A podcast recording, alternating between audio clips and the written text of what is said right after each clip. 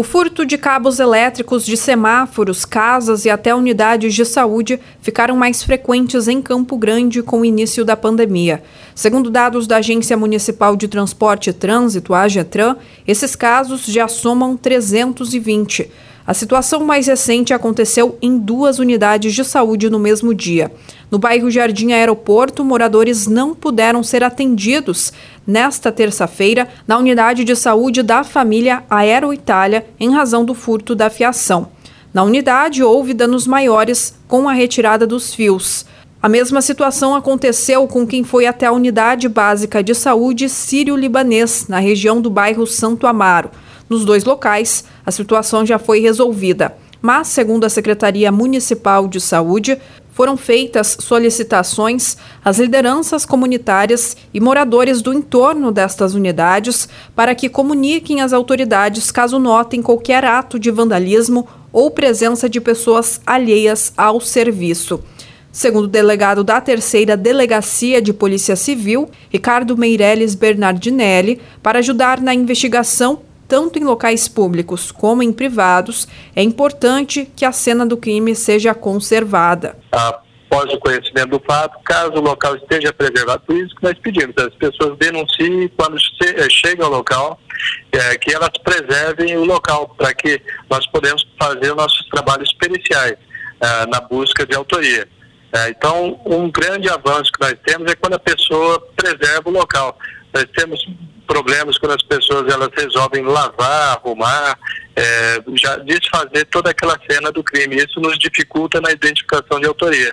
Caso as pessoas tenham câmeras de vigilância, apresentem essas imagens aqui para a delegacia, porque nos é de grande ajuda a identificação desses autores pelas câmeras é, que os moradores é, têm. Então, a gente pede a colaboração da população, seja denunciando quando vem algum fato ocorrendo, esteja disponibilizando essas imagens, levando até a delegacia de polícia mais próxima.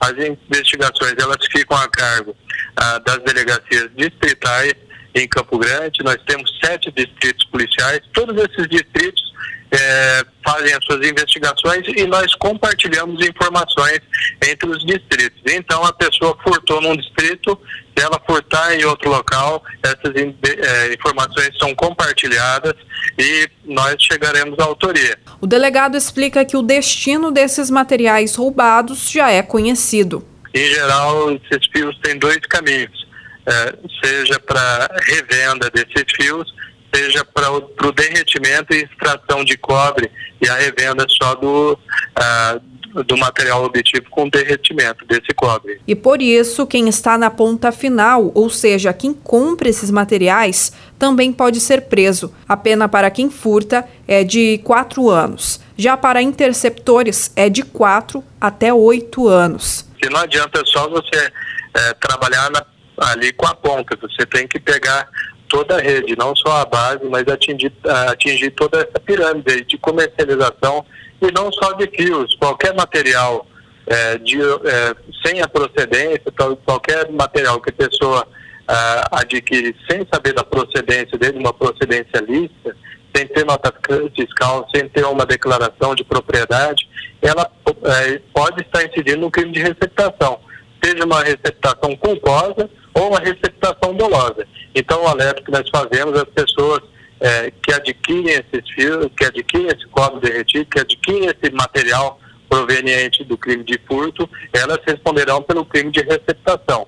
E quando nós sabemos, muitos recebem esse material para depois empregar em atividades comerciais, para depois revender e colocar é, à venda, vai responder por receptação qualificada pela atividade comercial. De Campo Grande, Giovana Dalzaker.